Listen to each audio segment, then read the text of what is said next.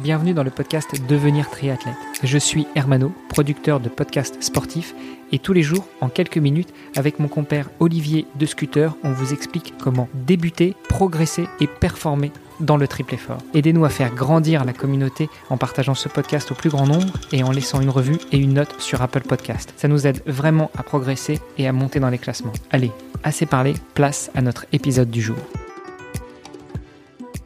Salut les sportifs, c'est Armano et vous êtes dans le troisième épisode de la semaine du podcast Devenir triathlète. À mes côtés, mon co-animateur Olivier de Scooter. Salut Olivier. Salut Armano. Et euh, notre invité de la semaine, docteur Hélène Drouin. Salut Hélène. Salut Armano.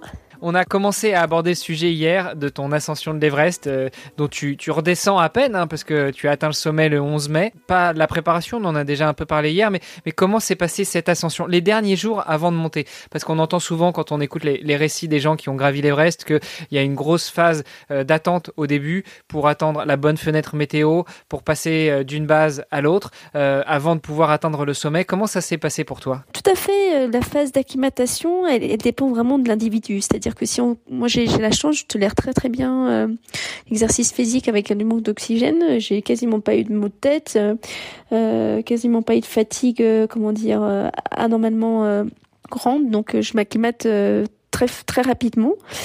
Pour vous donner une idée, euh, par exemple, le peak cleaning que j'ai fait en 2018, euh, c'est un 7100 mètres sans oxygène. Je l'ai fait en deux semaines. Bon, on commence à avoir l'oxygène à partir de 7000 mètres. Donc, euh, c'est pas très, comment dire, c'était pas très différent. J'avais même plus de temps sur l'Everest que, que sur le cleaning d'ailleurs pour m'acclimater. Donc, je pense que ça dépend vraiment de l'individu. moi, j'ai eu beaucoup de chance parce que donc l'équipe avec laquelle j'étais a choisi de de, de faire une acclimatation sur déjà un sommet qui est pas très loin. Donc c'était le Lobuche Peak à 6100 mètres. Euh, et de revenir au camp de base qui est à 5300 mètres. Il faut savoir que l'Everest donc s'organise avec un camp de base à 5300 mètres, puis quatre camps, camp 1, camp 2, camp 3, camp 4. Ce que fait beaucoup de gens, c'est qu'ils vont plusieurs fois dans la même montagne. Euh, ils vont une première fois au camp 1, après ils redescendent, ils vont ensuite camp 1, ils vont au camp 2, ensuite ils dorment et ensuite ils redescendent. Ils peuvent faire euh, deux, trois fois euh, de passage dans la montagne. Mais moi, avec mon acclimatation sur un autre sommet, ça m'avait déjà gagné entre guillemets une phase d'acclimatation. Et puis comme j'étais assez euh, en forme, euh, on est directement passé. En fait, je suis partie qu'une seule fois dans la montagne. Donc ça, ça a été euh, vraiment super parce qu'il y a vraiment un, passage quand même euh, qui présente un risque non négligeable d'accident, qui est du passage du camp de base au camp 1. Ça s'appelle euh, le Kombu Icefall. C'est des, en gros, c'est le glacier qui est en bloc de glace et que c'est quand même assez dangereux. Donc c'est pas, comment dire, c'est pas négligeable de passer plusieurs fois dans ce même endroit. Donc c'est mieux de comment dire de limiter les risques et de s'acclimater autrement. Donc euh, d'où le premier sommet à côté et ensuite je suis allée une seule fois dans cette montagne. Camp 1, une nuit, et ensuite je suis restée euh, cinq nuits au camp 2. Euh, on attendait la bonne fenêtre météo.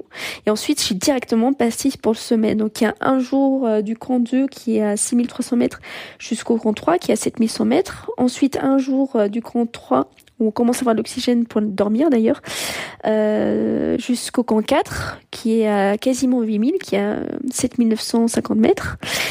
Et ensuite, on arrive donc au camp 4, je suis arrivée à 15h et à 21h, je suis partie pour le sommet. Donc on enchaîne un peu. Euh, donc le sommet dans la nuit du 10 mai, donc je suis arrivée le 11 mai à 10h du matin. Euh, et ensuite redescendre le même jour au camp 4. Donc ça c'est le 11 mai. Et ensuite il faut quand même prévoir deux jours de redescente. Donc euh, du camp 4 au camp 2 c'était le 12 mai. Et du camp 2 au camp de base c'était le 13 mai. Donc euh, voilà, cette phase, euh, comment dire, l'ascension ça dépend vraiment de la forme des individus. et voilà, il se trouve que moi j'étais bien acclimatée et que j'ai pu me permettre de sauter un peu des étapes d'acclimatation qui sont pas sans risque qui, qui fatiguent et qui sont pas sans risque si on passe dans les passages dangereux. Attends, ouais, parce qu'il y a alors plein de questions évidemment, j'imagine que pour toi aussi, euh, Hermano. euh, bon, moi, c'est un, un, un, monde qui est quand même assez, euh, assez nouveau aussi pour moi. Euh, tu disais, tu dormais avec l'oxygène? Tout à fait. On commence à dormir à l'oxygène au camp 3, donc qui est à 7100 mètres, c'est ça? Donc en fait, tu as l'oxygène tout le temps, quoi. À partir de camp 3, tout à fait, dort. Alors, il y a des gens qui sont très entraînés, qui font sans oxygène, mais tout le monde le fait. Hein. Tous les guides, euh, là, toute l'équipe de Népalais font avec oxygène, dorment dès le camp 3 aussi avec oxygène. Tout simplement, c'est pour la récupération des muscles. Euh, c'est pas tellement parce qu'on est essoufflé, parce que quand on dort, on, est bien. C'est pour que les muscles soient en forme pour le lendemain. Parce que euh, la montée du camp 3 au camp 4 est très physique. Euh, elle est très raide et il y a des passages quand même qui sont difficiles. Et ensuite, on enchaîne quasiment euh, le camp 4 avec le sommet. En fait, quasiment, on a, on a euh, pendant deux jours, on est non-stop quasiment monter et descendre. Donc c'est c'est surtout pour la récupération des muscles qu'on on, on dort avec oxygène. Ça c'est vraiment important. Et, et alors les, cette dernière ligne droite, donc quand tu vous, vous, passez au camp 4 et puis assez rapidement. Elle n'est pas droite, elle est verticale. oui. enfin, quand je dis la ligne droite, c'est que c'est que c'est voilà, c'est le dernier petit morceau qui, qui reste entre guillemets. Euh, parce que vous venez de très loin, mais euh, mais c'est pas pas forcément le plus facile, j'imagine. comment ça se passe? Alors euh, chacun définit ce que c'est son sommet. Pour moi, un sommet c'est non seulement la montée, mais aussi la descente. Et très souvent, il y a des gens qui qui voilà qui pensent pas de la même manière, donc leur leur projet il, il s'arrête au sommet. Moi, mon projet il s'arrêtait quand j'étais en, en sécurité au retour au camp de base. Donc ma concentration quand je suis à la cime, elle est aussi grande que possible parce que la malheureusement la majeure partie des accidents arrivent en descendant. Et parce que les gens s'épuisent trop en montant et n'ont pas assez d'énergie pour descendre. Donc euh, je pense que chacun a ses définitions mais ça c'est quelque chose que j'ai appris je pense par euh, toute mon éducation en montagne en fait qui est de c'est très bien beau de monter mais si on revient en morse donc il faut descendre il faut ne pas avoir d'enjure c'est ça le but c'est d'arriver en bonne santé en pleine forme et c'est mais chacun définit en fait son projet de manière différente. Mais pour moi en fait la cime c'était euh, la moitié de l'effort. Euh, donc euh, il faut rester concentré. Euh, donc euh, le sommet j'étais très contente. Le vent commençait à tourner. Donc je suis restée maximum 5-10 minutes. Donc tout le toute la montée, c'était assez, euh, comment dire, euh, assez euh, régulier. mais voilà, j'ai vraiment senti la cassure du sommet au 4. J'étais physiquement épuisée. Ça ressemble à un fin d'un Ironman. Les dix derniers kilomètres du marathon, on est épuisé. Donc c'est, c'était le moment physique pour moi qui était le plus difficile. C'était, sauf que là, ça dure beaucoup plus de temps. Hein. Ça, pour moi, ça me durait de 10 heures du matin le sommet jusqu'à 4 heures le camp 4. Donc quasiment 5-6 heures d'effort où j'étais euh, j'étais épuisée. Euh, et après, après une nuit de bonne récupération, on se réchauffe, on mange et on dort surtout parce qu'on n'a quasiment pas dormi depuis 48 euh, heures, 36 heures plutôt. les deux journées de descente, quand camp 2 et quand deux camps de base, c'est bien passé. Il faut rester vigilant. Mais je pense que voilà, chacun définit sa cime. Moi, ma cime, c'était c'était pas le sommet, c'était le camp de base, euh, c'est les sauve. Euh, mais ça dépend justement de la disposition d'esprit qu'on a, je pense. Et donc, du coup, pour toi, le moment euphorique euh, de ça y est, c'est ça y est, je l'ai fait, c'est quand tu étais redescendu au camp de base, en fait. C'était pas, euh, c'était pas. C'est ça. Et et là, j'ai lâché. Émotionnellement, j'ai lâché à ce moment-là. Alors, t'as lâché, c'est-à-dire tu tu tu pleures, tu tu cries de joie, tu qu'est-ce qui se passe dans ta tête, dans ton corps à ce moment-là? Comment tu te sens? Euh, je pense que j'ai reçu à ce moment-là euh, tous les messages euh, de soutien des gens qui m'avaient suivi par GPS, donc ils savaient que j'avais réussi le sommet. Donc ça faisait plus de dix jours que j'avais pas eu de messages. Donc je pense que j'ai, je pense l'émotion de, à la fois de, de toutes les personnes qui sont chères. Euh, j'ai interviewé pour mon projet des, des sportifs de haut niveau. Euh, je soutiens la cause de la recherche médicale qui m'ont soutenu, la presse, euh, des amis proches, la famille proche.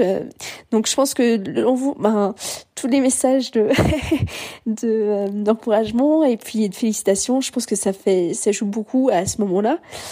donc effectivement, ben, je suis motive donc j'ai pleuré parce que aussi c'est un projet voilà que j'ai vraiment mené depuis plus d'un an. Donc aussi c'est la fin de tout un projet de qu'on mène depuis euh, une longue période en fait avec toutes les phases euh, et les incertitudes dans cette période. Donc je pense que c'est la réalisation que que voilà ce projet de surtout un an en fait se, se, se boucle. Voilà. Quand on dit que on prend de l'oxygène, on dort avec l'oxygène, on continue à monter avec l'oxygène, euh, est-ce que c'est de l'oxygène pur? J'imagine que c'est c'est plutôt le, mélange de l'air dans lequel on, on, bonifie un peu d'oxygène? Alors non, c'est pas la plongée. Donc la plongée, on est dans un milieu complètement hostile d'eau. Donc là, il faut effectivement euh, avoir une grosse part de diazote pour euh, mélanger le dioxygène. Euh, les bouteilles de montagne sont spécifiques pour l'alpinisme. Ce sont des bouteilles qui sont d'ailleurs pas, on critique toujours, mais c'est pas du tout des bouteilles qui sont utilisées par exemple dans le milieu médical, ça n'a rien à voir, c'est pas compatible. C'est des bouteilles donc qui sont conçues pour être très très compactes. Donc il y a une énorme pression d'oxygène pur. il y a un régulateur qui maximum envoie, ça c'est le grand grand maximum, 4 hein, litres par minute d'oxygène. Généralement, on commence à 1 litre d'oxygène par minute et on monte à 2. 3-4, c'est vraiment pour l'urgence, pour euh, le cas où on, est tombé dans une crevasse et qu'on a une urgence et qu'on met à plein fond l'oxygène à 3 4. Donc c'est de l'oxygène pur. Par contre, le masque est spécial, c'est-à-dire que le masque, il y a aussi un espèce de filtre à côté qui permet de faire rentrer euh, l'air ambiant. Donc c'est là où on mélange l'air ambiant qui a du diazote avec l'oxygène pur qui sort directement de la bouteille. Euh, donc ça permet d'avoir des bouteilles qui sont relativement euh, très très très légères, très compactes, avec une énorme pression en, oxygène pur. Et une autre question euh, qui est plus technique, on, te voit en, visio sans lunettes. J'ai vu quelques photos sur internet où justement tu portes des lunettes et notamment au sommet. Est-ce que, est-ce que d'un point de vue pratico-pratique, au quotidien tu portes des lentilles et là pour le sommet tu as plutôt sorti les lunettes? Voilà, tout à fait. Merci pour la remarque. Ça a été pour moi un gros investissement. Ça a été d'avoir des lunettes de soleil euh, à ma vue qui soient aussi euh, progressives et photochromiques, c'est-à-dire qu'elles se teintent avec le soleil. Pour moi, voilà, je porte normalement des lentilles. Je suis euh, assez myope et les lentilles, c'est pas possible dans ces milieux-là parce qu'ils gèlent avec le froid, parce que même si on a le masque, il y a le vent qui rentre et qui sèche la lentille. Ce qui, ce m'était passé sous le, sous le j'avais fait avec une seule lentille mon sommet parce que une lentille s'était barrée avec le vent, euh, asséchée avec le vent. Euh, et surtout, en fait, ce qui se passe, c'est que souvent on a le, visage bouffi par un peu d'œdème d'altitude quand on dort et que le lendemain, en fait, vous n'arrivez pas, à, votre œil il est un peu bouffi, les paupières sont bouffies. Ou l'autre problème que j'avais aussi avec c'est que j'avais eu des engelures du premier degré et en fait, euh, je pouvais pas utiliser mes doigts pour mettre et enlever la lentille. Donc il y, a énormément de problèmes avec la lentille, notamment le risque majeur, c'est l'infection euh, de la cornée, la kératite.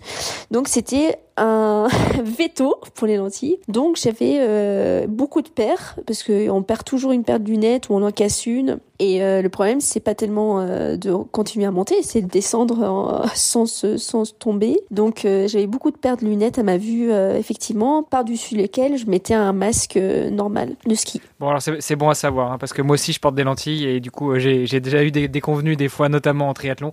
Donc je saurais le jour où je monterai l'Everest, il faudra que je prenne plutôt les lunettes. je m'étais renseigné, je voulais faire la technique au laser, vous savez, où vous, vous corrigez. Et en fait, il faut surtout pas partir après ces techniques au laser. Appelle ça un œdème cicatriciel. Ce qui veut dire quoi? Ça veut dire que le laser, quand c'est récent, c'est encore une partie fragile de la cornée et qui peut, avec l'altitude, je sais pas par quel mécanisme, mais c'est connu en ophtalmologie, euh, créer un œdème là où ils ont euh, mis le laser, c'est-à-dire là où ils ont coupé.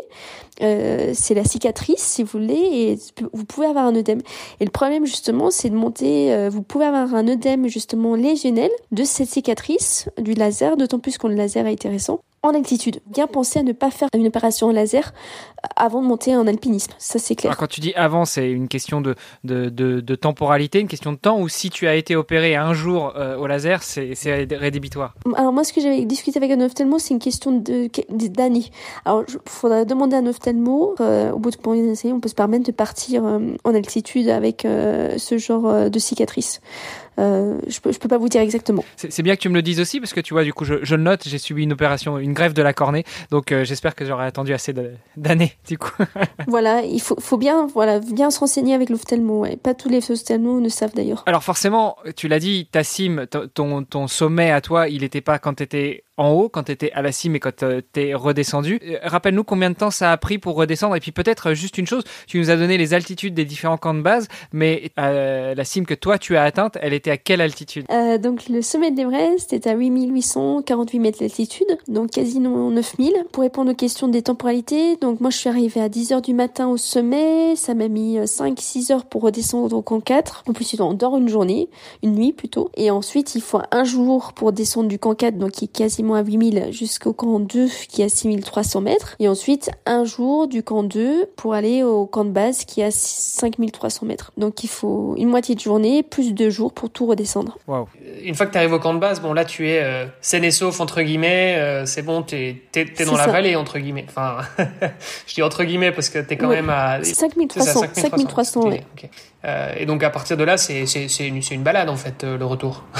Tout à fait. Alors il y a quand même eu un, un tremblement de terre, euh, parce que je confonds toujours les deux années 2014 et 2015. Il y a eu une année où il y avait une avalanche et l'autre année où en fait c'était le camp de base qui a été emporté. Donc le camp de base est toujours, comment dire, pas 100% sécure, mais ça reste quand même le camp, le comment dire, le plus civilisé bien sûr par rapport à tous les autres camps supérieurs. Ok. Et donc de là, bon, tu redescends en mode rando euh, jusque là. Alors c'est quoi la petite ville dans le coin? Lucla, c'est une ville euh, qui est accessible par avion. Voilà, donc c'est en bas de cette vallée euh, et ensuite il faut attendre. Moi j'ai été bloqué quelques jours euh, à Lucla. J'ai j'ai été bloqué parce que l'avion ne pouvait pas venir, la météo était pas assez bonne, donc il faut attendre pour qu'un avion puisse venir il nous emmenait ensuite sur Katmandou. Ah, au moment où on enregistre cet épisode, tu es à Katmandou, euh, sur le point de, de, revenir en France du coup. C'est ça, je suis, euh, j'attends un avion de retour. Et de retrouver une vie normale entre guillemets?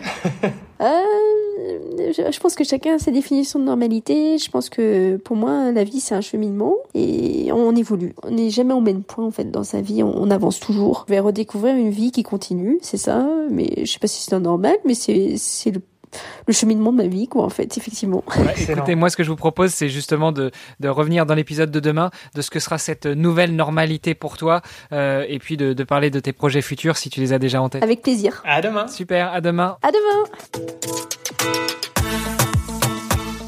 Vous avez apprécié cet épisode Alors, taguez ohana underscore tri sur Instagram, et si ce n'est pas déjà fait, laissez un commentaire sur Apple Podcast.